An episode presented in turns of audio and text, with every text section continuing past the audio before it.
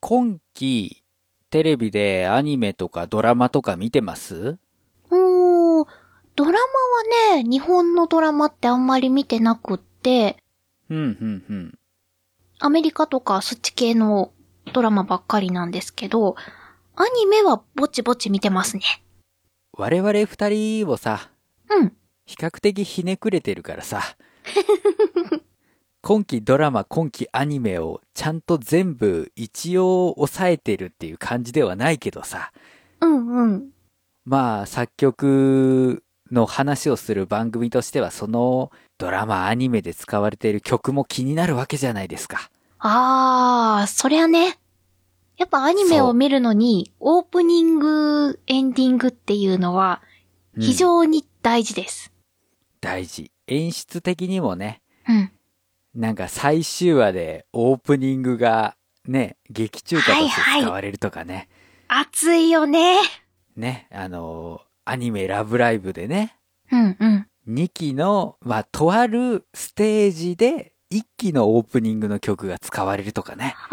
あー。それ、とあるレールガンでもあって、レールガンは最終話で1期と2期のオープニングうをん流すんですよ。いやー、熱いですね、フリップサイド。いいよね。連続でで流れるのは。そうそうそう。まあ、それだけじゃなくて、まあ、例えばドラマだったらね、うん。 えっ、と、前のクールのあの、逃げるは恥だが役に立つの恋ダンスなんかものすごい流行ったじゃないですか。もう今や結婚式の定番ぐらいですよ。だからその、まあ、作品、ドラマとかアニメと相まってですね、うんまあ注目はされる、えー主題歌とかね、テーマソングだったりするんですけれども、はい。今期我々が、まあ見ている番組で、ちょっとこの曲いいなっていうのがあったらね、話してみたいなと思っているわけですよ。ああ、それで振ったんですね。 納得納得。ええそんなこんな言ってたら、クールが終わっちゃうから、今見てるアニメは今言うしかない。そうそうそうそうーん、じゃあどれから行こうかな。う。うん。とりあえず、はい。今、ハマってるのは、幼女戦記。幼女戦記。うん、幼い女の子の戦いを記すと書いて、幼女戦記。ええなんだろう。幼稚園の中でのマウンティングかな違います よ。いや、違いますっていうの言いながら、あの、今からストーリー簡単に喋ると、多分それと大して変わんないぐらい、あの、斜め上の話なんですけど、はい。最初、普通の現代のエリートサラリーマンが出てきて、うん。出てくるんですけど、その人がね、いきなり神様に殺されちゃうんですよ。神様に殺されるっていうのかな。なんか、はあお前全然信心深くないから、はい。あの、別の人生生まれ変わって、ちょっと根性叩き直してこいみたいな感じ で。無理やり転生して、ほ生まれ変わったのが可愛らしい女の子。で、うしかなるも、ほど。うん生まれたのが中世のような世界観で、で、魔法がうん使える人たちがいるっていう、ファンタジー。転生って時代を遡るんだ ね。そう。もうその同じ世界線なのかもわかんないけど、あ魔法あるし。なるほど、なるほど。そうそうあーパラレルワールドか。かかもしれない。でも、そこには、なんか神様を、まあ、存在するって信じてる人たちもいっぱいいる中で、そのはいエはいはい。リートサラリーマンは、おいおいってなりながらも、いや、お前の存在なんか絶対に認めねえしって思いながらも、うん。まあ、自分が、もう一回エリートに戻るために、その魔法の力を与えられたことを武器に、こう戦場で戦って、もう一回エリートの椅子に戻るっていう話かな。話聞くだけだとシリアスなんかコメディなんかわからない感じがしますけど。あそれが上手にこう、合わさった感じです。へえ、うん笑えるけど本当の軍事ものっぽいし。ね、その、エンディングがお気に入りです。主人公のうん。ターニャっていう女の子、生まれ変わった女の子ですね。そその女の。の子が歌うっていう。キャラソンってことだね。そうですね。キャラクターソング。セリフとかも入ってるんですけど、軍人らしい歌って、相当ハードテンポっていうんですかね。そうね。うん。確かにちょっと軍歌っぽいというか、うんうん。いう雰囲気はあるけど、まあ、現代的なロックでもあるっていう感じで。ワイルドな感じのを幼い女の子の声で歌うっていうのが、 そうそうそうギャップがあって面白いですよね。そう。うん。声優さんが、あの、結城葵さんなんだよね。そうそう。えっ、うんと、う魔法少女マドカマギカの主人公、ピンクの女の子の役とかをしてる女性なんですけど、もともと私、ゆうきさんがすごく好きで、うんうん、うん。演技もうまいし、歌もうまいし、そんな人が主人公をする、しかも、幼女だけど中身はおっさんっていう。これもう見るしかないなと思って、 見始めました。うん。面白いですよ。うん。まあ、ああいう、なんだろう、エンディングテーマの曲調っていうのも、うんうん。まあ、アニソンだからこそ、今の時代にも出せるっていうか、曲的には結う構んオールドな感じですか、うーんと、曲がオールドっていうか、あのーなんだろう、J-POP の売れ線では決してないじゃん。ああ。確かに。うそう。普通に、ね、ロックバンドがこういう曲調で行きたいですって言ったら、いや、ちょっとそれは売れねえんじゃねえかなって言われるところを思いっきりできるっていうのはやっぱ強いよね。アニソそンうのです。ね。キャッチーな CM 曲とかでは絶対にありえない感じの曲ですよね。そうそうそう。いやいや、いいと思いますよ。うん。ああ、あと好きなのは、こっちはキャッチーな方ですかね。ジャズっぽいオープニングが CM でもよく流れてる。うん赤13区観察家っていうアニメ。やべえ、わかんねえんだ。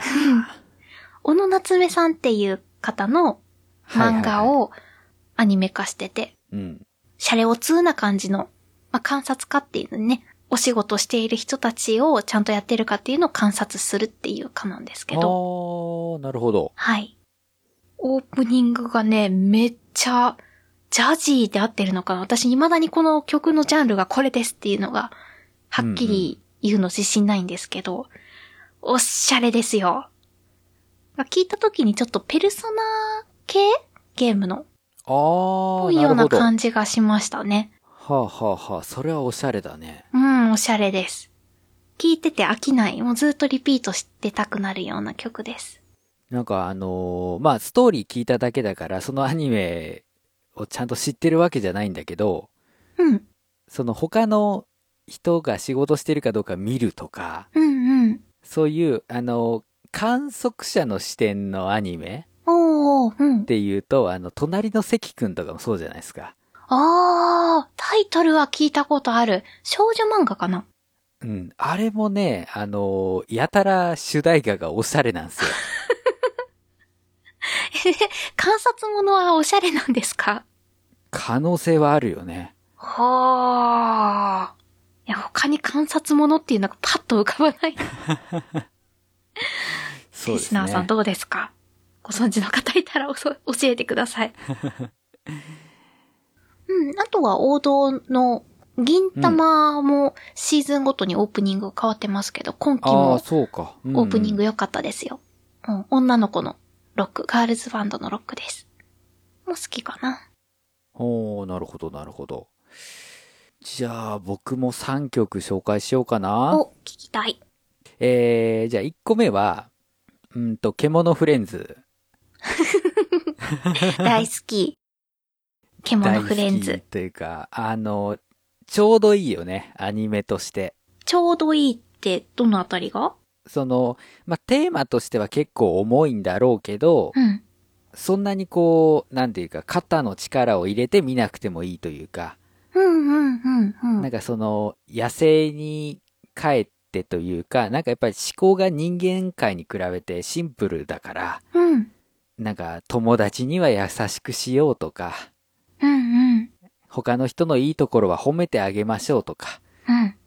そういうのを見ていると、あ、浄化されるっていう、を忘れていた道徳を思い出すと。そうそうそう、そういうなんか、考察もはかどるんだけど、頭空っぽにしても見れるっていう、うん両。方いけるアニメだから、まあ、ね、未だに楽しみにね、うん。まあ残念ながら、あの、テレビ東京とかテレビ大阪の地域ではないので、うん。あの、ニコニコ動画のニコ生をタイムシフトで見てますけど、うんうんうんうん。あれいいね。うんはい。以前、あの、オープニングの方は紹介したんですよ、ちょこっと。うん。大石正義さんが作曲、作詞して、えっ、と、まあ、その登場キャラクターたちが歌っている、えーようこそジャパリパークへっていう曲ね。はい。これもいいんですけど、今回はエンディング曲。ほう。エンディングはどんな曲えっ、と、僕のフレンドっていう、うん。えっ、と、みゆはんっていうね、えー女性シンガーソングライターが歌っている曲なんですが、ほう。このみゆはんっていう方は、えっ、と、先月の22日、うん。にゃんにゃんにゃんの日、おー。獣フレンズにふさわしい。そうそう、にデビューした、えー香川県出身の、えっ、と、コミュ障系シンガーソングライターさんなんですけ ど、そんな、冠ついたシンガーソングライター初めて聞いた。そうそうそうそう。あ、そう、香川県なの。そうなんですよ。へー。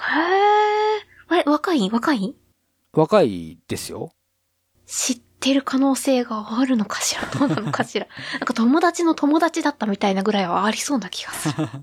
かもね。うん。いや、でも、その、まあ、今回の、獣フレンズのエンディングっていうことで注目されているのもあるけど、うん。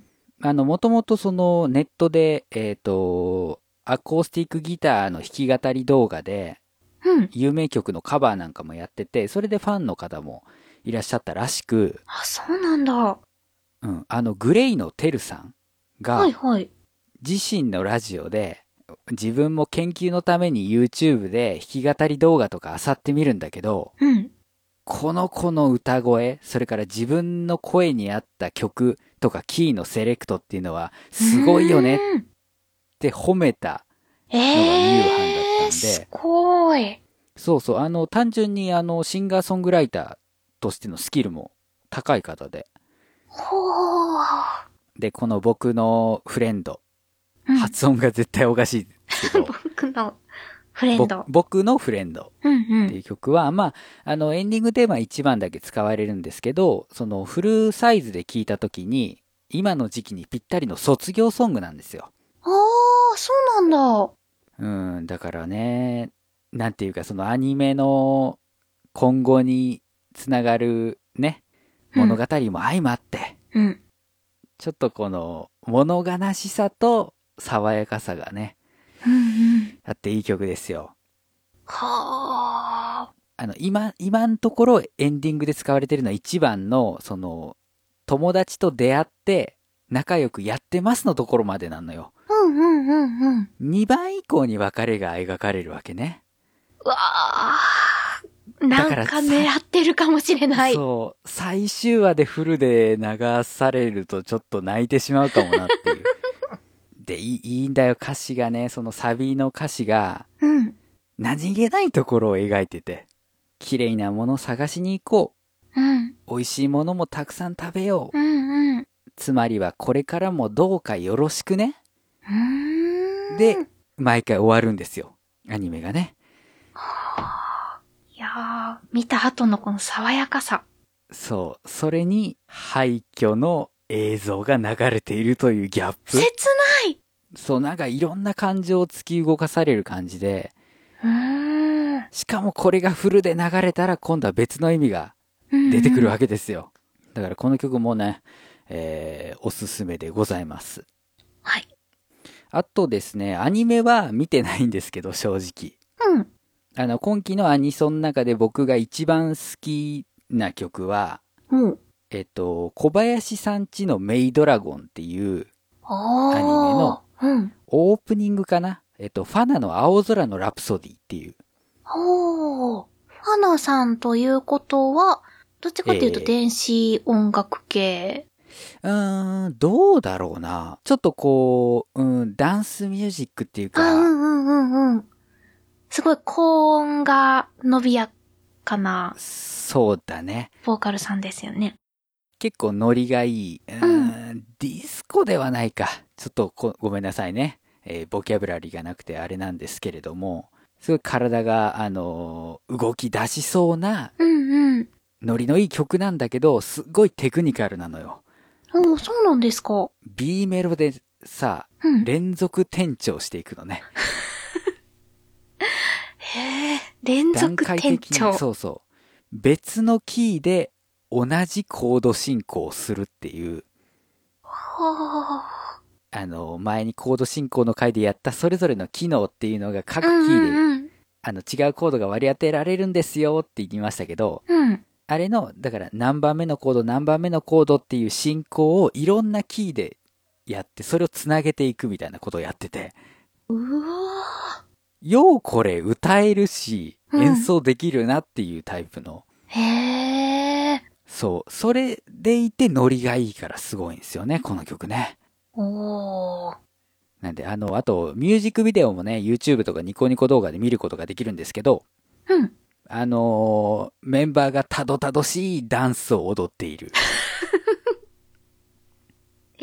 ええ可愛らしいですよ。あー見てみようかな。うん。あの、こういう、そのダンスを踊るっていうミュージックビデオに関して言うと、うん。まあ、大概の場合、女子メンバーより男子メンバーの方が可愛いって呼ばれるっていうね。あーわかる気がします。えーちょっと今季、単純に曲だとね、うんこの曲が一押しかなと。うん。ドラマの曲、うん。アニメ、アニメと来てドラマうん。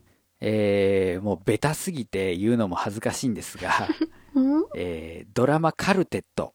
ああ、見てるって言ってましたね。はい。あの、まあ、なんていうかね、サスペンスなのかなあの、本当に目まぐるしく展開していくので、ジャンルがちょっと言いにくいうん。作品なんですけれども、あの、そのカルテットの、えっと、まあ、メインキャスト4名が、えー演じる、まあ、楽器のプレイヤーたちがいるわけですよ。うんうん。そのプレイヤーが結成するカルテットの名前が、カルテットドーナツホールっていうんですけど、おうドーナツホールそのドーナツホール名義でリリースされたおうおう。エンディングテーマが、その、大人の掟っていう楽曲でして、どんな曲なんですかはこれ作詞作曲が椎名林檎。あ、それだけでもう期待大。で、あの、やっぱりそのカルテットの主題歌っていうことで、弦楽四重奏のアレンジを、うんうん。花からあの、デモの段階からやってたらしく て、その弦楽器のハーモニーと、まあ、うん松さん、うんとうん。満島さんが、まあ、メインなんですけど、うん。その二人の歌声が絡んでね。へえ。で、盛り上がるところは、こう、男性陣の声も加わって。うん。で、曲の構成もなんていうか、あの、いわゆる J-POP の1番があって2番があってっていう感じじゃなくて、うん。美味しいところが最後にポーンと出てくるっていうね。ほう。じゃあこれもフルで聞いた方がいい。そうだね。で、いい意味で、うん。ドラマの最後に聴いてるのと印象が変わらないんですよ。フルで聴いても。うーん。ざっくり言うと、落ち着いたところがあって、うん。ちょっと盛り上がるサビみたいなやつがあって、最後に大きなサビがあるってていうのが、エンディングの流れなんですけど、えっと、フルで聞いてもその落ち着いた部分があって盛り上がるところがあって落ち着いたところが盛り上がるところがあって一番盛り上がるところがあるみたいな感じなんでうんうん。なんかそのフルで聞いた時にその期待を裏切られない予想通りのいい曲はっあ。ていう感じでねあの良かったですよへえ。これあの配信限定シングルなので現状は多分 iTunes ストアなりうん。 Amazon MP3 でもあるかなあの辺で買うしかないんですけれども、あそうなんだ。非常におしゃれな曲なんでね、聴いてみてはいかがでしょうか。はい。ということで、まあ何曲かね、紹介してきましたけど、はい。まあ案の定、こう、ドラマとアニメの曲って言ってもアニソンに偏るという、そうですね。うんうん。純粋に音楽の話が聞きたいっていうので聞いてくださってる方的には、うん。お前らちょっと自分たちの幹の部分偏りすぎじゃない かと思われるかもしれないんですけど、はい。まあアニソンでもやっぱりいい曲はありますから、うんうん。とにかく自分が好きな曲を探しに行きましょうと。うん自分が美しいと思ったメロディーをどんどん作っていきましょうと。うん。まあ、つまりはこれからもどうぞよろしくねと。持ってきた。ここに持ってきた。えー、リスナーさんは、僕らのフレンドです。さあ、今日も頑張っていきまし ょう。おう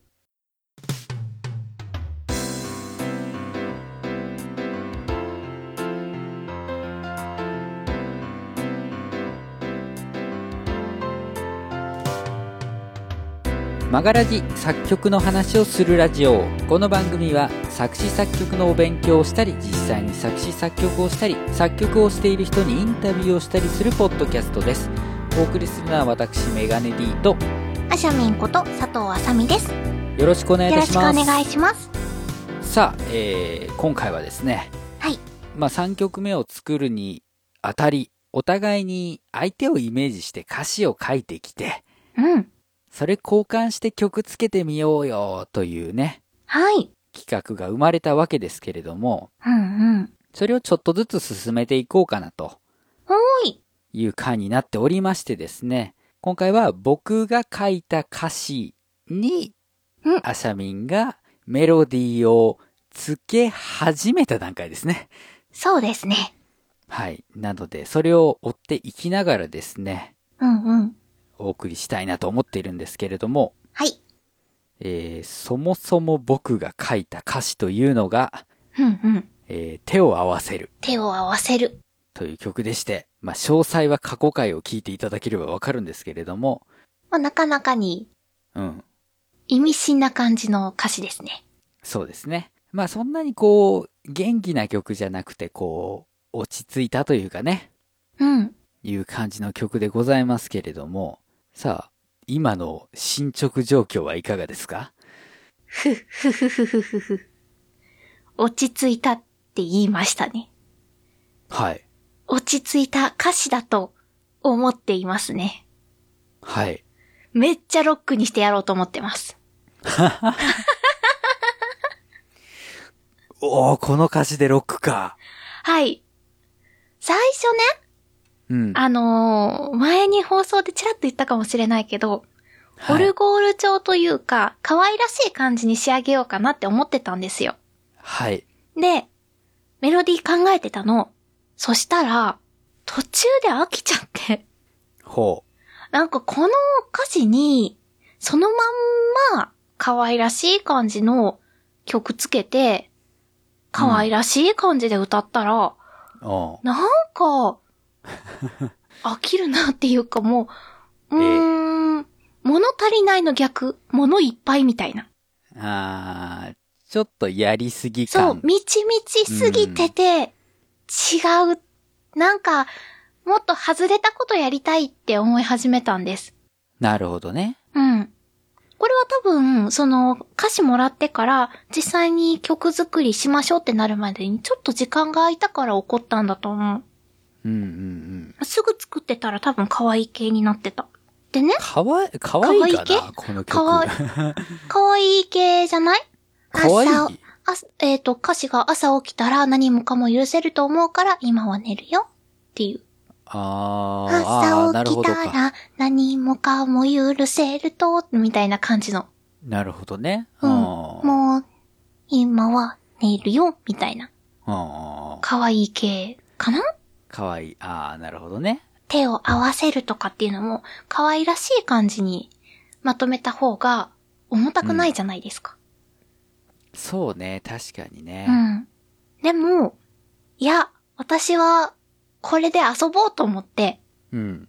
で、作ってて、ちょっとだけ、財布っていうんですかね。こういう曲にしたいっていう頭の中にあるものをキーボードはで弾いてみたところですね。はい。多分2回ぐらい転調する。1番からサビに行くまでに。うん。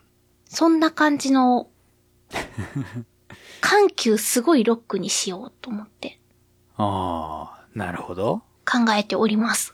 わかりました。なんか、またアレンジで苦労するのかっていうのがね。しそうな感じはしてる。ちゃうね。あの、皆さん勘違いしてるかもしれないですけど、ん ?2 of Us がまだ出せてないのは、うん。別に僕がサボっているとかではなくて、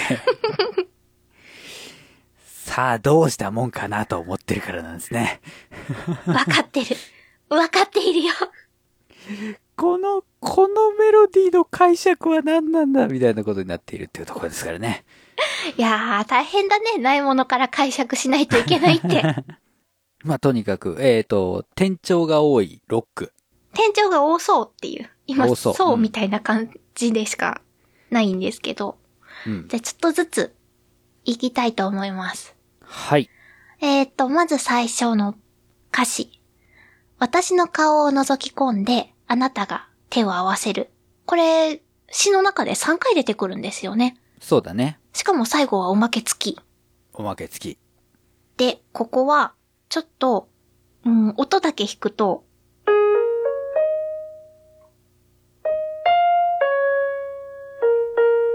この辺の音を使ってうん。弾こうと思ってて、はい。私の顔の、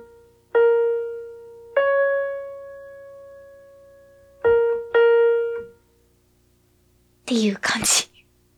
またこのふわっとした。最初はね、ラシレミは決まってるんですよ。はい。私の顔の、この覗き込んでっていうのがね、うまく弾けない。うん。で、えっ、と、あなたが手を合わせるっていうところも、多はい。分、うん。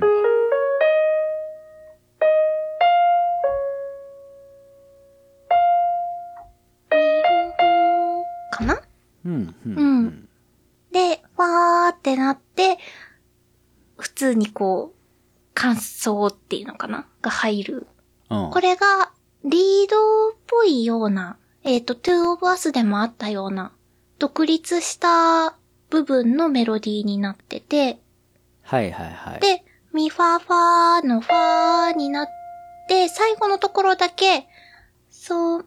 うんあ夢を見た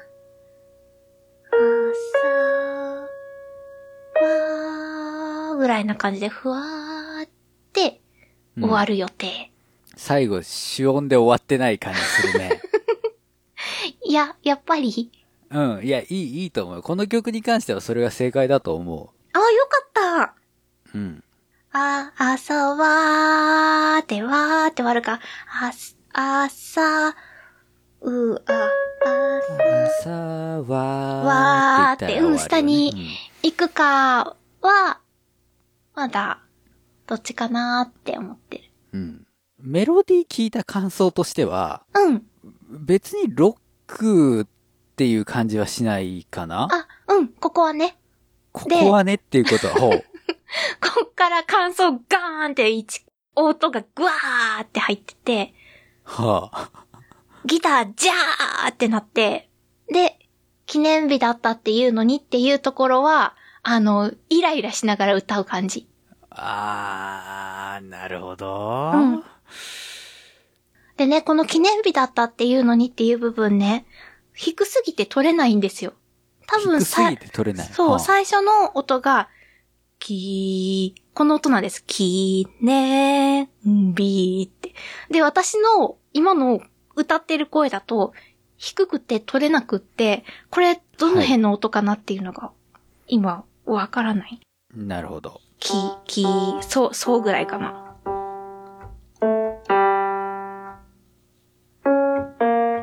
この、多分この辺なので、これを移調して弾きたいんです。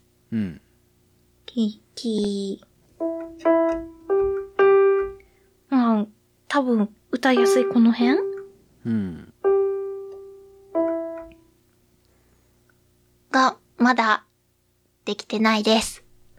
えー、っと、これは Two of Us に続いて、はい。キーだけじゃなくてテンポが変わっている気がするん です。怖いんですけど、そうだね。あの、テンポ変わる曲ってそうそうないぜ。え、そうなんえ、あの、多くはない。そうなん割とあると思ってたよ。うん。あの、やっぱ畑が違うんだと思う。畑。僕はやっぱりポップス畑の人間だから、 ポップスができてる畑から来たの。っていうかまあ、なんていうのポップスで育った、うん。岡山生まれポップス育ちだから、北海道にポップスがあるみたいな。まあだから我々はやっぱりテンポが一定の方がうん。乗りやすいっていうのはあるんだけど、うん。アシャミンのルーツが多分そうじゃないから、え、私、ポップスばっかり聞いてきたと思ってたよ。思ってるよ。でもやっぱ偏ってるんだと思うよ。ええー、マジか。うん。か、あの、独立してメロディーをつけすぎているっていうのはあるかもしれないけどね。あー、そうなのかな。じゃあ、この後うん聞いたら怒られる気がする。ちょっとこれはね、あの、裏でね、打ち合わせをしっかりやっていきたいなと思うんですが。うーん。このね、あの、記念日だったっていうのに、で、明日は早いし、私はもう寝るよ、みたいな感じのところを、2回同じメロディー繰り返して、うん、で、最後の、朝起きたら何もかも許せると思うから、今は寝るよって、あるじゃないですか。うん。ここまでで一応一番かなと思って。一番っていうのかなはあ、はひあとはあはあ、一区切りなるほど。って思ったので、朝起きたらのところは、ここはね、すぐ取れたの。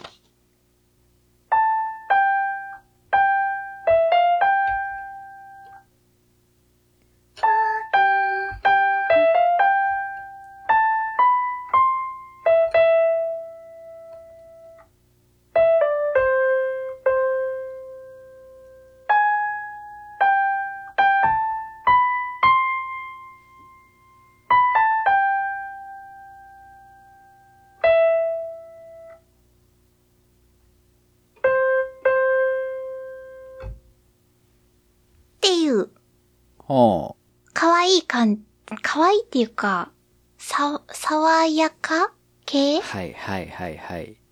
朝起きたら、何もかもっていう、ちょっとアイドル路線にうん。変わって、何がしたかったのかというと、こんだけ、こう、テンポとか、ロックからアイドルっぽい感じに移したかったのは、うん。この歌詞を読んでて、女の子って、こう、好きな人とね、一緒に暮らしてる時に、うん。悪魔のような気持ちになることもあれば、うん世界一可愛い女の子にもなるんですよ。うん。それを一曲の中で表現したかった。なるほど。めっちゃ腹が立って、ふてすくされて、もう、うんなんか何もかもが嫌になって投げ出したくなってっていう、そんな夜に、イライライライラってした時に、うがーってこう低い音ガンガンで聞いて、うんでも、その聞き終わった後に、スーってちょっと、その、苛立ちが発散されて楽になった時、めっちゃ可愛い女の子にまた戻ると思うんです。まあ戻るっていうか変わるあーはあはあうはあ。ん。で、にっこり笑顔で、アイドルみたいに、何もかも許せるよって、言う。なるほど。うん。けど、また、2番に入って、イライライライライライライライラってしたら、ロックに戻る。そうか。ここに来てね、うん。アシャミンが前別のところで言っていた、ミュージカルがやりたいっていうのを聞いてきてるね。か。あの、一曲の中でミュージカルをやろうとしてるんだと思う。あー、っていうか、私ミュージカル畑だった わ。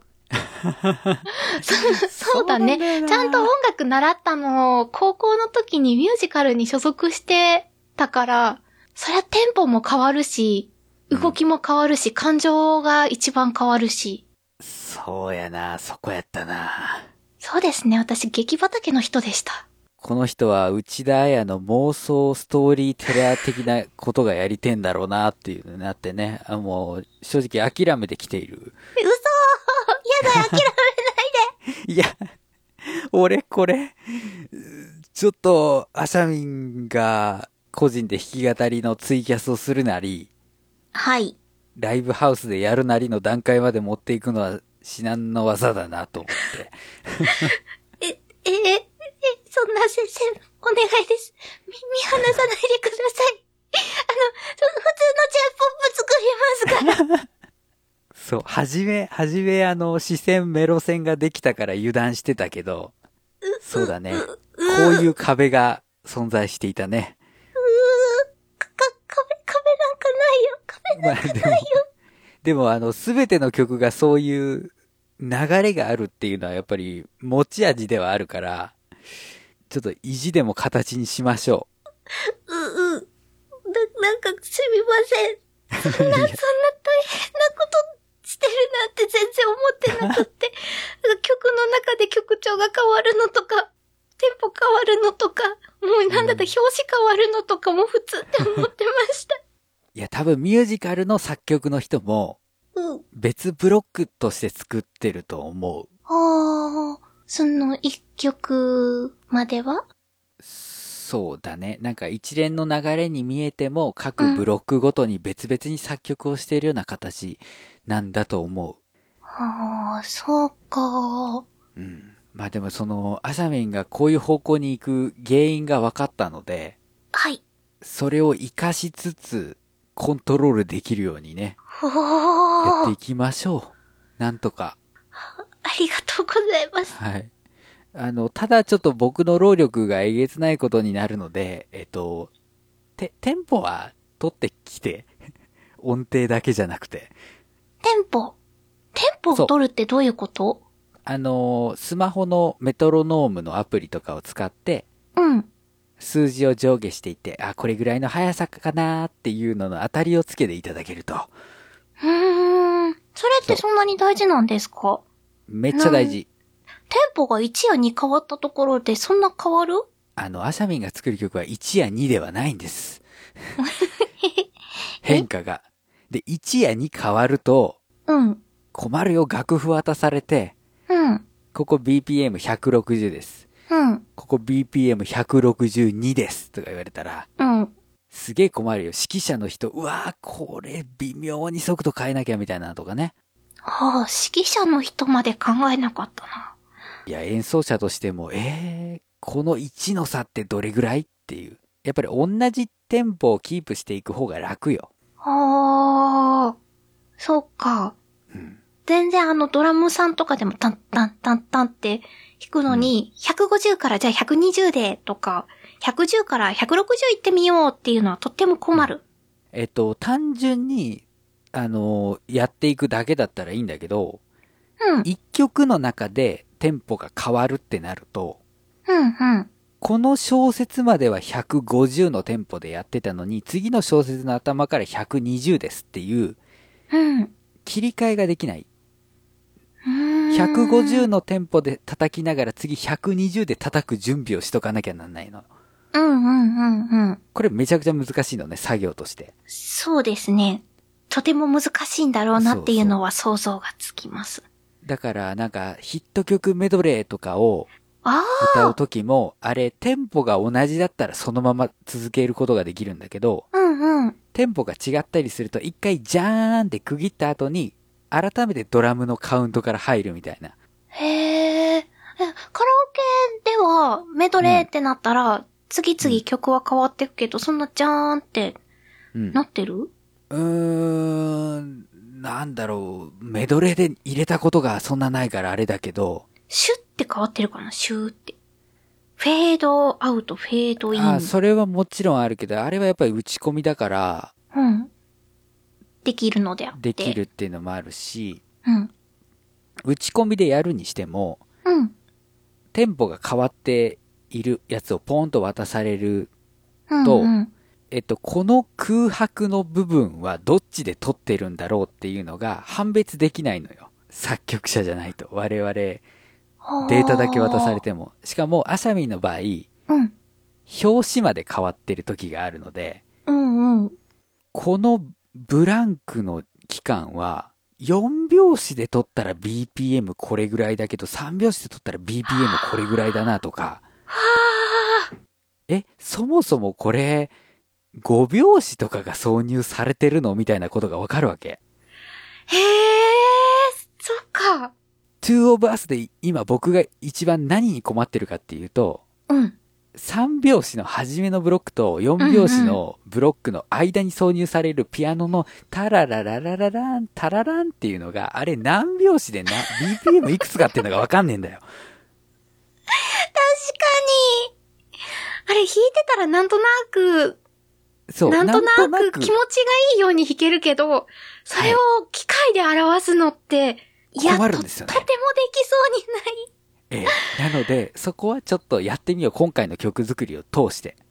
音の高さだけじゃなくて、テンポとか、まあ、キーも含め、キーとか、うんうん。表紙とか、そういったところまで全部意識して撮ってみよほーさ、作曲って、まだまだ大変。